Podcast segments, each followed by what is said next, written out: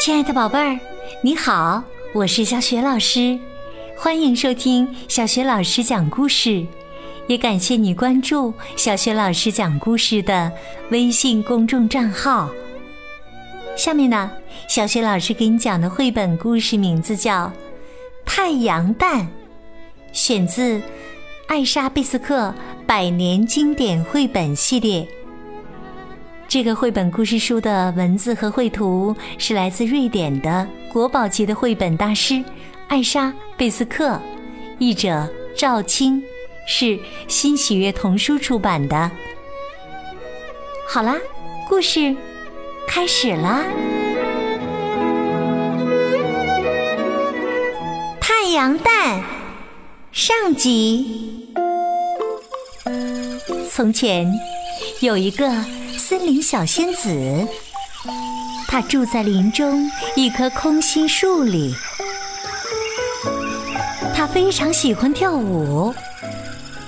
春天，她会跳起“欢迎亲爱的太阳”之舞；秋天，她会跳起飞舞的金黄树叶之舞；冬天，她会跳起飘落的雪花之舞。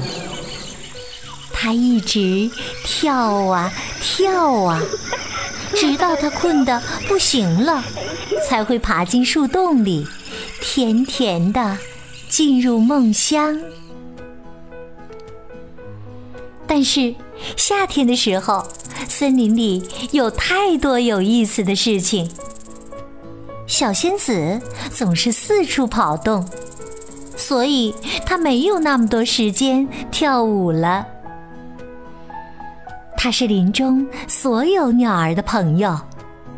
只要看到苔藓上有一枚从鸟窝里跌落的鸟蛋，它就会赶忙爬上树，把这枚蛋送还给鸟妈妈。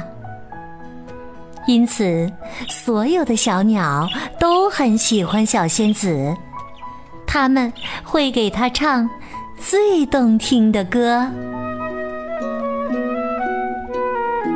有一天，小仙子正在森林里继续她的发现之旅。突然，她看到苔藓上躺着一个又大又圆、黄澄澄的东西。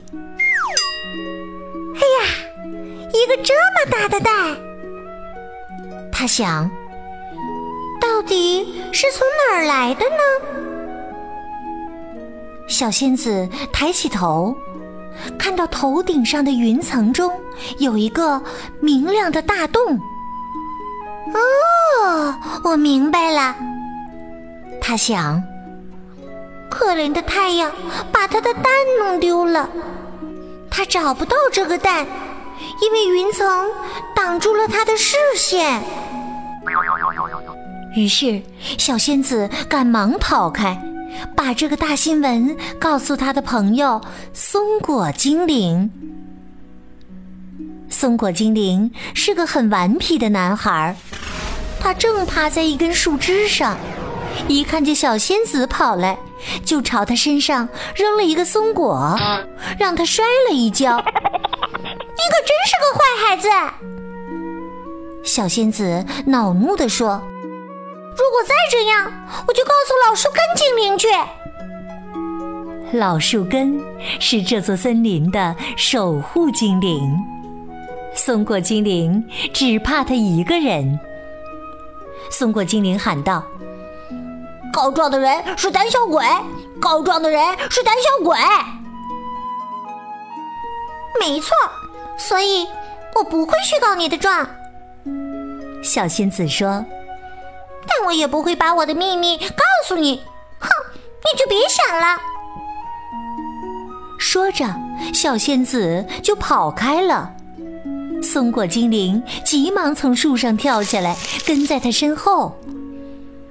他还带上了他的木刺和草做的吸管儿，准备请小仙女喝新鲜的桦树汁，这样。他就会和他重归于好了。但是他其实是不可以去钻桦树的，因为老树根已经明令禁止他这么做了。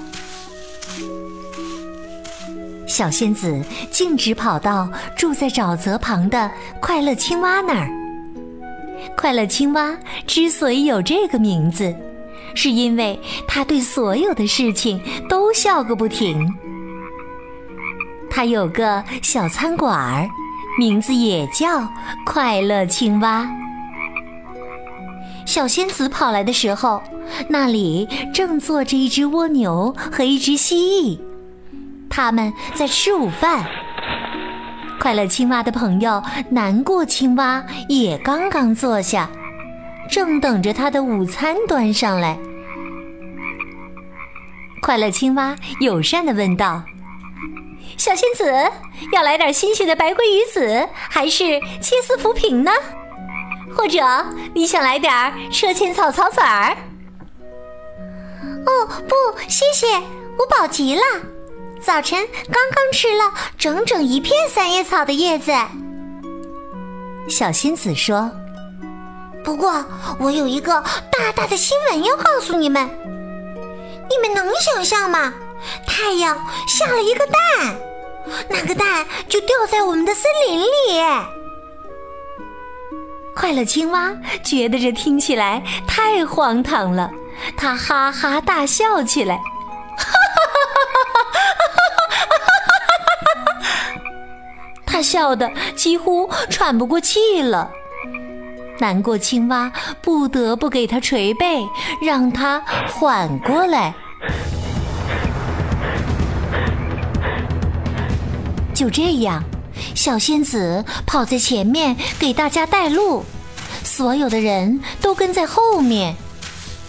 当然，松果精灵也紧紧跟着，还有他的朋友松鼠先生。大家都对太阳蛋好奇极了。当他们看到这枚蛋的时候，全都非常吃惊。小仙子说。你们想想看，如果它马上就孵出来了，大家会看到一个属于我们自己的太阳，永远照耀着我们的森林。猫头鹰从树枝上探出头来，那可太糟糕了！呼呼呼，那我就搬走。松果精灵猜到，这里面肯定有一团火。因为太阳里面就有团火呀！老树根问：“你们一群人聚在这里干什么呢？”他拄着拐杖，急急忙忙的赶过来。松果精灵喊道：“是一枚太阳蛋。”猫头鹰说：“呼呼呼，森林一定会起火的。”老树根说：“那我们必须马上阻止它呀！”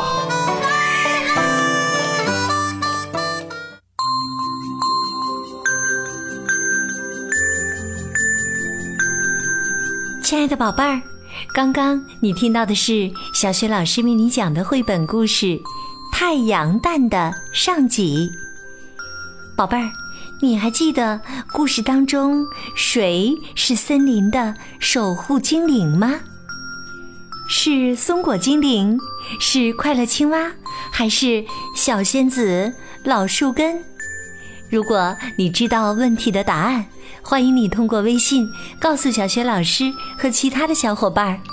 小雪老师的微信公众号是“小雪老师讲故事”。欢迎宝宝、宝妈和宝贝来关注微信平台上，不仅有小学老师之前讲过的一千五百多个绘本故事，还有小学语文课文的朗读和小学老师的原创文章。如果喜欢，别忘了随手转发，或者在微信平台页面的底部写留言，点个赞。我的个人微信号也在微信平台页面当中，可以添加我为微信好朋友。那么，森林里的精灵们是怎样处理这枚太阳蛋的呢？太阳蛋的下集当中，小学老师和你再见。